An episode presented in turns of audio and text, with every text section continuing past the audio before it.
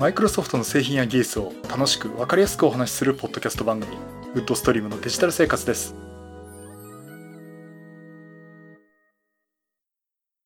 第510回目の配信になります。お届けしますのは木澤です。よろしくお願いします。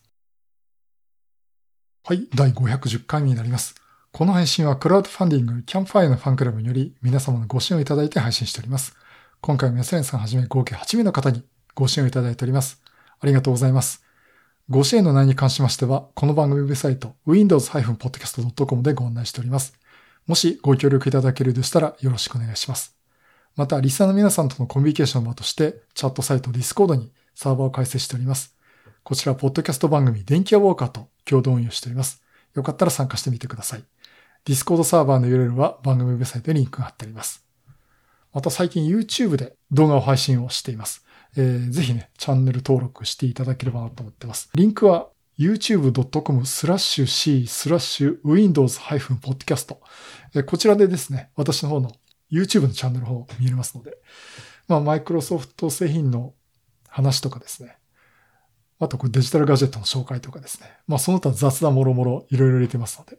えー、ぜひ聞いていただければなと思っています。あの、最近ダイエットネタか、ちょっとね、番外編で入れたりしてますんで、チャンネル登録をぜひしていただければなと思っております。というところで、前回までね、iPad を買いましたって話をしてまして、iPad ね、ずっと使ってます。えー、っと、とにかくこれだけでやっていけるかってところで、ずっと持ち歩いてるんですけどね。電車の中で立って使うのは厳しいけど、時々こうカフェに行ってのんびり使ってみるとかね、そんなことをやってると、あ結構いけるなと思いました。で、パフォーマンスもいいですしね。うん、あの、文字入力でやっぱキーボードが欲しいなってこと以外は、ほぼほぼ効率でできることできちゃうなっていう感じがしています。って言いながら、今の収録では、目の前にはサーフェスで原稿を書いて、まあ、やっぱりここはサーフェスで使ってますけども。まあ、あの iPad の話もね、どんどんしていきたいと思うんですが、えっと、まずそのお話よりですね、あの、Windows 10の新しいバージョンのリリースがされました。Windows 10 November 2019アップデート。えー、これについてのお話をしたいと思います。えー、Windows 10は半年に1回、セミアニュアルチャンネルっていうことで、えー、半年に1回ですね、リリースをするということで、まあ大体4月、5月、もしくは10月、11月。まあ今はですね、5月と11月って感じになってきちゃいましたけど、バージョンアップされるっていうことで、えー、この11月ですね、11月13日ですね。あの、前、この日じゃないかって言った予想通りですね。11月13日に Windows 10 November 2019アップデートバージョン1909っていうことですね。えー、それでリリースがされました。えー、開発コードネームね、19H2 と言われてたものなんですが、まあ、あのー、前からの話してると、ここのバージョンアップというのは、実はそんなにあの機能的に強化してるわけじゃないんですね。どうも方向としては、春のアップデートはいろいろ機能を盛り込むけど、秋のアップデートっていうのは、まあ品質向上とか、まあなんていうのかな、セキュリティアップデートとかね、えー、そのぐらいのものになっているという方向のようです。で、やはり実際リリースされたものも、普通の Windows アップデートでアップデートされて、ほとんど時間かからないですね。通常のの毎月の月例パッチが当たるような感じでアップデートがありました。だからそれほど時間はかかっていません。もうあの、すぐですね、Windows アップデート走らせたい方、もしくはあの、止めていても手動でね、あの、できますんで、えー、バージョンアップすぐ今できる状態になっています。で、バージョン番号が今まで1903だったのが1909になりました。で、ビルド番号ですね。これあまり表に出ることないんですが、18363ピリオド476というのが Windows 10の November 2019アップデートの正式なビルド番号となります。あの、私はインサイダープレビューで、リリースプレビューの段階でね、あの、だいぶ前から1909当たるようにはしてたんですが、えっと、すでにあの、11月の初めの状態でももう1909ってバージョンがついてて、ビルド番号がね、18363の443だったかな。えー、というところの番号がつい、番号がついてても、実績にあの Windows 10になってたんですけどえー、今回正式にですね、えー、切り替えがなったということになります。で、この Windows 10、今回何がバージョンアップになったのかなというところなんですけども、まあ、今話した通りね、品質向上とかセキュリティ向上っていうところが重視されてて、あの、まず言えることは1903を使ってる方は、もうそのまま1909に上げてもらっていいというか、あの、品質向上になってますんで、上げてもらった方がいいと思います。なんかね、特殊な事情があるって方、あとは、あの、お仕事で使われてる方はね、ちょっとそれぞれ判断いただければだと思うんですが、まあ、ご家庭で使われている方はですね、もうここは気にせずバージョンアップしてしまっていいと思っております。で、ではちょっと機能的に何か変わったところがあるのかっていうとですね、まあそこはちょっとそれなりに変わってまして、えっ、と、大きく分けて4つ、あ、5つですね、あります。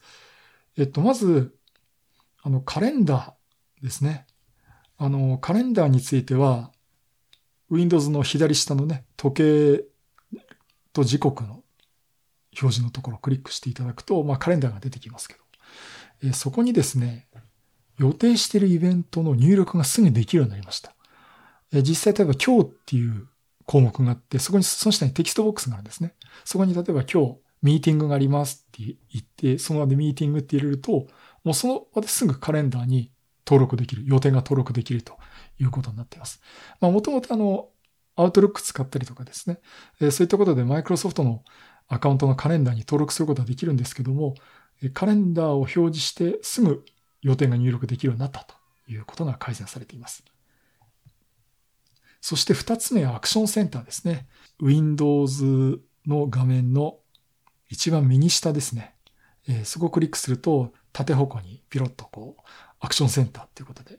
えっ、ー、と、例えばセキュリティの状態だとか、まあ、メールが何来てますかとかね、そこらのお知らせがあるんですけども、ここの左上に、右上にですね、通知の管理っていう、あの、リンクができました。で、実際ここの通知と管理っていうのは、通知とアクションってところで、例えば、ロック画面に通知を表示する。例えばメールが何通来てますとかね。実際ポップアップでね、メールが来ましたよとかね。そういったの、表示の設定をあの決めるところがあるんですが、その通知とアクションっていう画面に、設定画面にすぐ飛べるようになっています。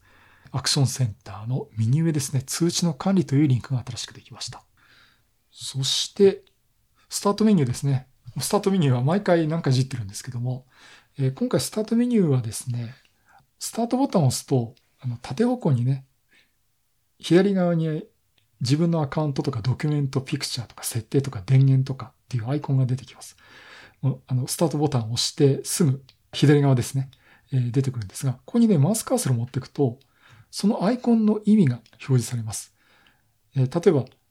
ドキュメントのマークのところにアイコンを持っていくとドキュメントって出てきます。で、それと同時にね、あの、説明が全部出てくるんですね。例えばアカウント表示っていうところには自分のアカウント。で、ドキュメントのアイコンの横にはドキュメント。ピクチャーのアイコンの横にはピクチャー。歯車のアイコンの横には設定。あと電源っぽいアイコンの横には電源っていう形でね、すぐ説明が出てくるようになってます。まあ、カーソル合わせればね、ピロって出てくるんで、まあそこら辺はちょっと初めて使う方含めてね、使いやすくなったのかなと思っております。そしてエクスプローラーですね。あの、エクスプローラーで、ワンドライブの同期ができるようになったのはもうずいぶん昔からできるんですが、実際このワンドライブの同期をしたホルダーでファイル検索をすると、今まではローカルディスクの中、例えばファイル、ワンドライブで同期してるファイルだけを検索してたんですが、え今回はですね、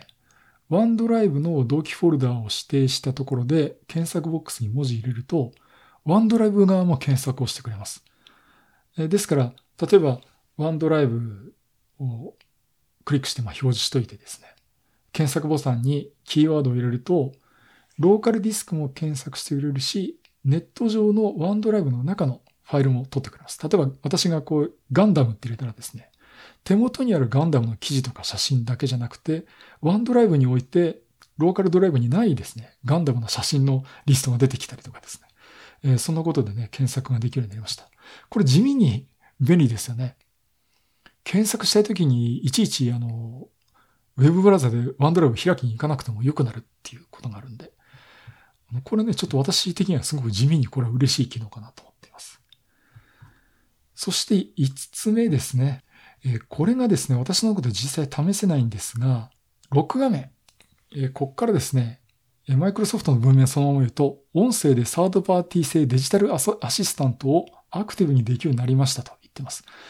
あの、音声でですね、あの、アマゾンのあれがありますね。これ言っちゃうと皆さんのところで反応しちゃう方がいるかもしれないんで言いませんけども、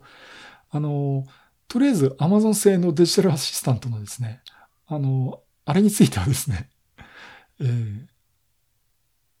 使えるようになるっていう感じです。ですから、その、ここら辺ね、例えば、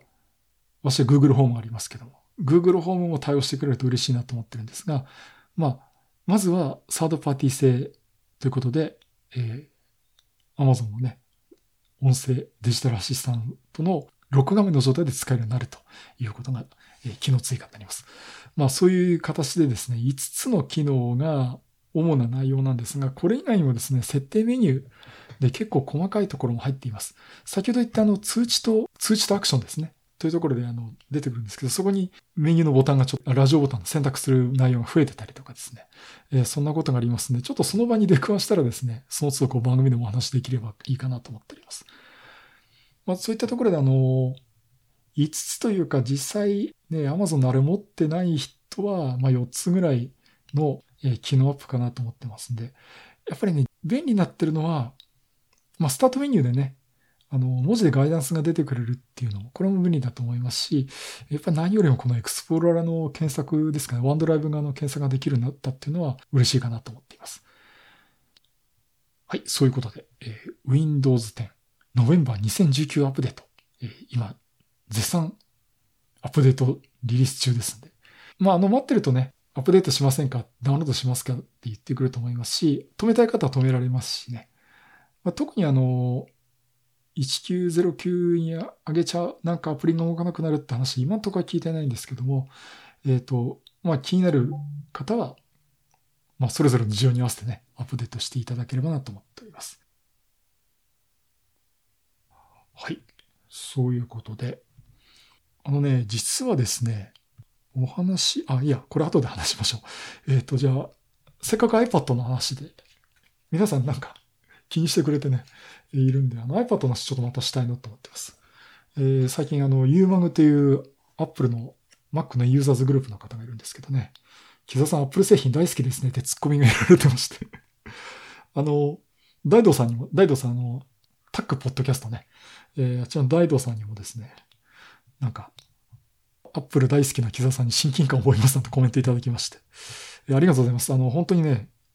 あの、ユーマグの皆さんとかね、アップル関係でいろいろやられてる方にもですね、いろいろ今回アドバイスをいただきまして、まあ、それでこう安心してこう自分の納得のいく買い物ができたかなと思っております。というところで、うん、あの、なんか、その人たちよりね、一番なんかアップル製品のこと喜んで使ってるねって言われちゃうんですが、さてこの iPad で、えっと、まあ何入れるかってアプリをね、やってたんですけど、まあ、YouTube 入れたりとか Facebook 入れたりっていうお決まりのもの入れてたんですが、まあ、せっかくですからマイクロソフト製品の話ってことで、まずね、お勧めしたいのが、えっ、ー、と、ワンドライブ、ワンドライブのアプリはぜひお勧めしたいです。入れていただきたいと思います。あのー、基本的に iPhone、iOS 版のワンドライブアプリ、iPhone と、まあ、iPad 使えますけども、基本的にね、iPhone と変わらないと思うんですけども、これ iPad がいいところですね。画面が広いんで、あの、すごくね、使いやすいんですよ。まあ、画面が広いだけだろって言われたらそうなんですけどね。えー、で、今、ワンドライブのアプリを入れてますけども、画面いっぱいにエクスプローラーのようですね、ファイルの一覧が出てきて、タッチして写真もできるし、ワードのファイルとかも編集すぐできるようになりますしね。そんな形でこのワンドライブのファイルがすごく扱いやすくなったなという感じがしています。で、ワンドライブは私の場合、個人用のね、ワンドライブ、マイクロソフトアカウントで使ってるワンドライブと、あとまあ評価なんですが、Office 365のアカウント、えー、例えば、なんとか .onmicrosoft.com で使うようなね、ワンドライブ for Business ですね、えー。そちらの方もアカウントを持ってまして、これ両方ともアカウントを登録して切り替えて使うことができます。これもね、切り替えもとっても簡単ですね。左上のアイコンのあの、私のアカウントのアイコンを設定すると、あのクリあタタップすると、OneDrive for Business のね、えー、アカウントに切り替えたりとかできますし、それ切り替えるともう、画面のね、エクスプローラーのファイル一、エクスプローラーのようなね、ファイル一覧にも OneDrive for Business の画面とファイルが出てきます。簡単に切り替えられますし、本当にファイルのタッチとかも、画面が広い分っていうのもあるんでしょうし、あと、表示してるね、コンテンツもすごく広く見れるんでね。これは結構私的には当たりかなと思っています。で、ここまで言うと、お詳しい方ね、突っ込み入れ入れたいとこだと思うんですが、iPhone じゃない、この iPad のファイルってアプリありますよね。これが普通に OneDrive に対応してるんですね。まあ、これは iPhone も話一緒で、OneDrive はまた画面がでかいっていうだけなんですけども、えー、こちらの方もですね、このファイルアプリで、まずこの iPad の中のファイルを見ることもできますし、iCloud のファイルも見られますし、あとはすでにこの設定した段階で OneDrive と OneDrive for Business も普通に見れます。ですから今 OneDrive のアプリでいいなって言ってたところが、今度は本当に Apple のユーザーインターフェースの画面でファイルがアクセスできるってところで、え、こちらも使うことができます。だから、あの、お好み好みに合わせてでいいと思うんですよね。あの、ワンドライブアプリ使うのがいいのか、あとはその Apple 純正のこのファイルアプリを使うのもいいのかということで、このファイルアプリもですね、ワンドライブ普通に自分の手元にあるファイルみたいにアクセスができます。で、あとは、これなんだっけな、Apple かなんかでタロケンさんが言ってたと思うんですけど、えっ、と、自分の部屋の中にあるローカルの NAS ね、あれもあの、すぐ設定してアクセスすることができます。サーバーへ接続っていうメニューがあるんですけども、サーバーへ接続って入れて IP アドレス入れると、例えば私のシノロジーの NAS があります。で、シノロジーの NAS のアカウントを聞いてきて、それ入れると、それがもう普通に、このファイルというアプリの中で表示されます。ですから、こう、たくさんある動画だとかね、映像だとかね、こう写真のファイルとか取りためてるやつも、え、この場ですぐ見ることができます。うん、やっぱりなんだろうな、このファイルをアクセスするってところがすごくやりやすくなったっていうか、まあ私が前 iPad や2を使ってた時はここまでなかったんでね。まあアプリを入れれば、まあ、できるんですけど、このファイルってアプリがなかったんで、まあ、そこら辺はすごくなんか使いやすくなったっていうか、私の使い方としてはやりやすくなったなと思っております。それとあと定番ですね。ワンノート。これはもう入れましょう。いろいろ意見あると思うんですよ。ユーザーインターフェースがいいとか悪いとかっていう話をされる方もおられるし、まあ、お話聞くと、ああ確かにそうかなと思うとこあるんですけども、あの、ワンノートはですね、マイクロソフトアカウントに結びついて、マイクロソフト側のクラウドにデータがあるんですけども、まあ、何でも情報に入れられるって、もう文字だけじゃなくて、絵も貼り付けられる、音声も貼り付けられる、それかさ、文字も書ける。これ iPad もペンがあれば、ペン買ってないんですけどね。あの、ペンで入力した絵も記録できますし、えー、そんなことがね、できるんで、このワンドライブはすごく、あ、じゃあワンノートはすごくね、いいと思いますので、ぜひ入れておきたいアプリです。これね、前どこだっけ、ブログでワンノートをお勧めする理由、あとこの番組でもそういうタイトルの話だと思うんですが、例えば特にね、こう、項目区別してね、フォルダにこれ入れてってやらなくて、とにかく適当にどんどんどんどん情報入れていくんですよ。で、後で検索つって検索すると大体その情報に引っかかるんで、あの、あんまりね、整理しなくていいっていう、という感じがしてます。ですから、こう、俺 Google っていうかね、私だけが持ってる Google みたいなね、その形自分のファイルを過去の記録とかをね、探すことができますんで、このワンドライバーっていうのは、まあ iPad 同行以前にですね、ぜひあの、使っていただければなと思っております。そして、えー、オフィスですね。オフィス365で、えー、ワード、エクセル、パワーポイント、えー、こちらと、ああと、アウトロックも入れました。で、これはね、使ってます。で、どうしようかな。あ、アウトロックね、メールソフトね。これあの、Apple 純正のメールソフトもあるんですけども、iOS 版のアウトロックもあります。これもともとあの、マイクロソフトがこのメールのソフトを作ってるところを買収してですね、いや、と、合流してですね、アウトロックっていう名前で出してるんですけども、まあ、これもあの、アウトロック、特にあの、問題なく使えてるっていうか、私はデザイン的にはこっちの方が趣味があるんで、こっちを使ってます。もちろんこれ好みに合わせていいと思いますが、まずアウトロックも使います。で、あとスケジュールもね、あの、通常のアウトロックと同じように設定できます。そして、ワード、エクセル、パワーポイントですね。これやっぱりいいですね。あの、やっぱりぴったり Windows 版の Office と同じではないんですけども、大体 Office でやろうとしてることはこれでできます。よほど凝ったことがない限りとかは問題ないかなと思ってます。えー、そういうことでね、いつ出すかわからないんですけど、あの、電子書籍を Kindle で今また出そうとしてますんで、えー、その文章を iPad 版の Word で入力をして、で、これ Word で入力すると、これ Amazon の方でうまい具合に変換して、あの、Kindle の電子書籍にしてくれますんで、もう下書きの段階からね、ワード使って文章を打ってます。で、文章は、あの、外で入力するときは、iPad でソフトウェアキーボードで入れてますけどね。それそのままワンドライブ上にデータがあるんで、え持ち帰ってきてっていうか家帰ってきたら Windows マシンで継続、続きを書くとかね、そんなことをしてます。で、ワードも結構フル機能ではないんですが必要な部分、とにかく文字を入れたりとか、あの、表書いたりとかね、そういったところは普通にでき、使えます。あと、Excel も、私も今お小遣い帳だとかなんとかつってね、個人の情報の管理の計算が絡むところは、Excel 使ってます。あとは PowerPoint か。これね、PowerPoint が結構いけるんですよ。あの、登壇してる内容だとか、最近私、その YouTube で、こう、教育系 YouTuber っぽく、PowerPoint と実際の私の画像を合わせてお話をしてますけども、その下書きとか実際入力したやつの修正とかですね。もうそれこそあの一から作り始めるっていうのもできますし、まあそういったところでね、パワーポイントも外で気軽にいじれる。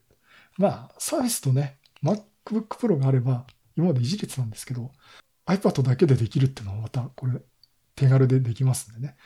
えー、まあそういったところのオフィス製品、Office 365のですね、Word、Excel、PowerPoint、あと Outlook と、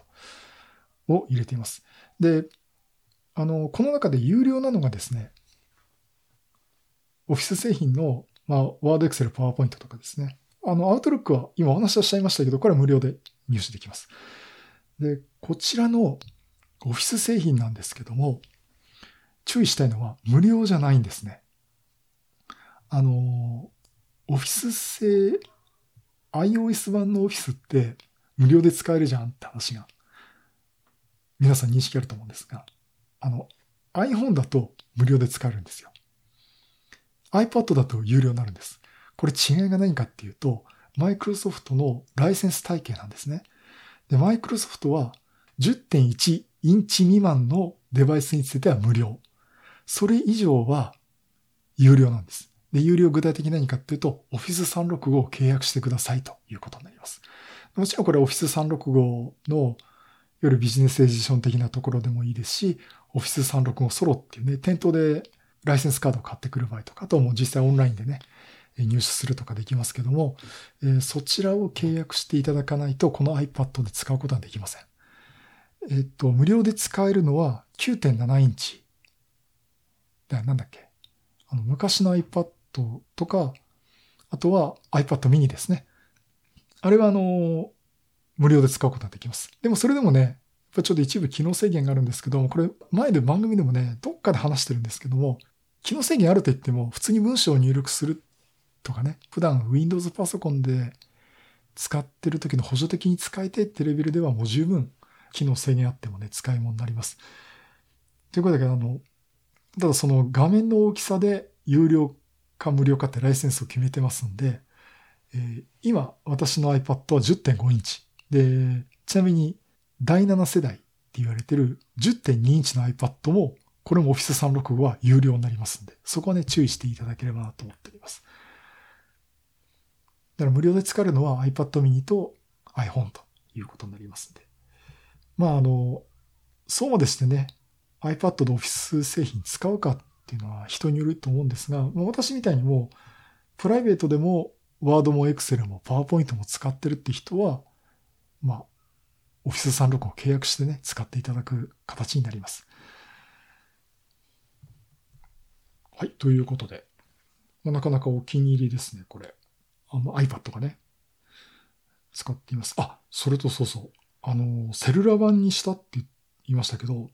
やっぱこれね、セルラ版にしてよかったですわ。あの、ビッグシム使ってて、実際は中身はの IIJ ミオなんですけど、スピードを変えられるんですね。低速モードにすると、月々、例えば上限 3GB ですけど、スピ低速モードにすると 3GB の対象外になるんですね。で、これクーポンって言い方してますけど、スピード、普通のスピードで使うと 3GB から食われていくっていうことになるんですが、あの、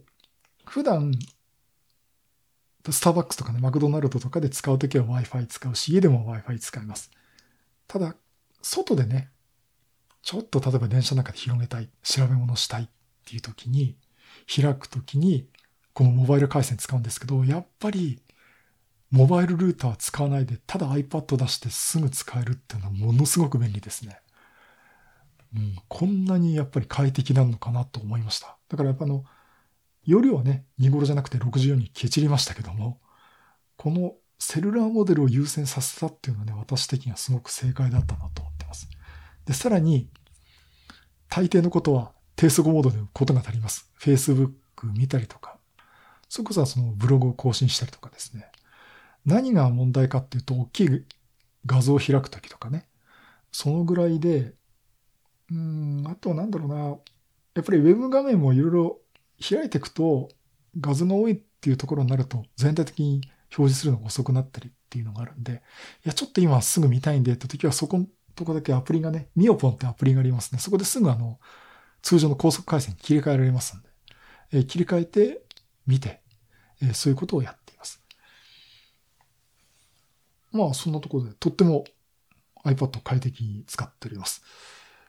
はい。あの、また今後もですね、iPad とこうマイクロソフト製品に絡むところね、皆さんがあまりお話ししないようなところをね、お話をしていきたいなと思っております。はい。以上、iPad とマイクロソフト製品のお話をさせていただきました。はい。第510回は Windows 10 November 2019アップデートリリースの話と iPad で使うマイクロソフト製品のお話をさせていただきました。あなんか、ついでに話した iPad の方の話の方が長くなっちゃいましたけど。えー、っと。でね、実はね、ちょっと今週お話ししようかと思ってたんですが、もうちょっとじっくり使ってからお話をしようかと思いますけども、今私の手元に新しいマウスがあります。ロジクールの MX Master 3。もう究極のマウスという。グルドンの方でユカさんもなんか買われて、もう多分今日お手元届いてますかね。ちょうど同じようなタイミングで入手したことになるんですが、あのー、今そのマウスがあって、今手元にあります。すごい高級マウスですよね。うん、あの、すごく今買うマウスの中で一番いいマウスじゃないかなと思っています。まあゲーミングマウスとかね、ああいうのもあるんですが、まあ普通にこうビジネス用途で使うマウスとしては、結構最高級の部類に入るんじゃないかなと思ってます。あの、Bluetooth が使えて、あとは、えロジクールのね、あの、ドングルがあるんですけど、それも使えますんで、Surface と MacBook Pro とデスクトップマシン、どれでも使えるようにしています。というのがあって、あの、モバイルマウス、モバイルマウスを持ってるんですね。MX Anywhere 2S っていうのがあるんで、今回はこの MX Master 3というのを使っています。まあね、これはあの、じっくりレビューをね、したいと思います。まず先にね、あの、YouTube の方で、え、レビューをさせていただきたいと思いますので、あの、ぜひね、YouTube の方も見ていただければ。で、よかったらチャンネル登録もしていただければと。あともっと言うと、まあ、できればですね、最後までこう動画も終わりまで見ていただければなと思っております。はい、そういうことで、また色々ネタ集めてお話したいと思います。またよろしくお願いします。